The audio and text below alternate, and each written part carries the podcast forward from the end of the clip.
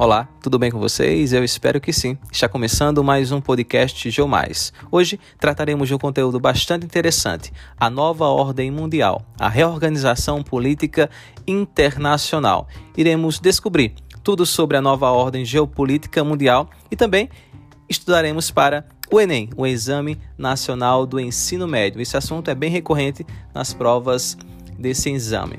Então, para que possamos entender a organização política atualmente, é necessário entender como se deu o seu processo histórico. Por isso, iniciaremos falando sobre como foi inaugurada uma nova ordem mundial com o fim da Guerra Fria e seus desdobramentos com o incremento da globalização e de uma política neoliberal, além da criação de blocos econômicos e do fortalecimento de órgãos supranacionais. A nova ordem mundial. Desde o fim da Segunda Guerra Mundial, tivemos uma organização política baseada na bipolaridade mundial entre Estados Unidos e União Soviética. Com o fim dessa Guerra Fria, foi iniciada uma nova ordem mundial, baseada não mais na bipolaridade, mas na multipolaridade. A ordem multipolar, defendida por muitos historiadores e geógrafos, dita que o poder estaria dividido entre diversos países, como a Alemanha, os Estados Unidos, o Japão, a China, a Índia, o Brasil, dentre outros. No entanto, essa mudança de uma ordem bipolar para uma multipolar ainda enfrenta críticas no que se refere a uma ordem cultural e militar. Considera-se que existe uma ordem unipolar liderada pelos Estados Unidos. A globalização e o neoliberalismo. Outra importante consequência do fim da Guerra Fria foi o crescimento e fortalecimento do processo de globalização, com a expansão dos sistemas financeiros internacionais e de, dos produtos, né?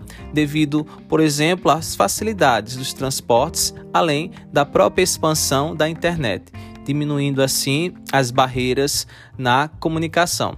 O neoliberalismo, que começa a crescer e ganhar notoriedade na década de 80, se expande ainda mais com o crescimento da globalização. O neoliberalismo marca o momento em que, novamente, é adotado um Estado mínimo, como percebido nos governos de Margaret Thatcher e Ronald Reagan. Agora, os blocos econômicos.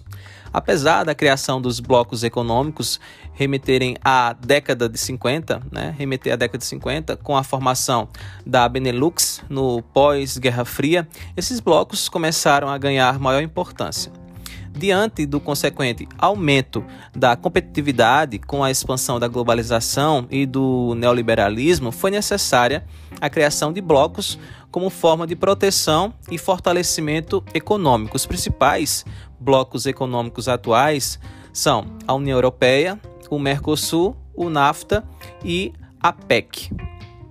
Agora falaremos sobre a ONU e os órgãos supranacionais. A ONU foi criada no fim da Segunda Guerra Mundial e tem como principal objetivo tentar representar todos os povos do mundo em busca da paz, direitos humanos, desenvolvimento social e econômico, dentre outros objetivos. Nesse sentido, a ONU, a Organização das Nações Unidas, possui uma série de subdivisões para conseguir possibilitar esses objetivos, como a OMC, que é a Organização Mundial do Comércio, a Organização Mundial de Saúde, OMS, a Organização Internacional do Trabalho, OIT, e o Banco Mundial e o Fundo Monetário Internacional, FMI. No entanto, há intensas críticas à atuação da ONU, que seria considerada limitada por não conseguir representar efetivamente todos os países e grupos étnicos do mundo. Então, esse foi um breve resumo desse conteúdo bastante interessante e espero que vocês tenham gostado. Encerramos aqui e até o nosso próximo encontro. Eu espero você. Até lá.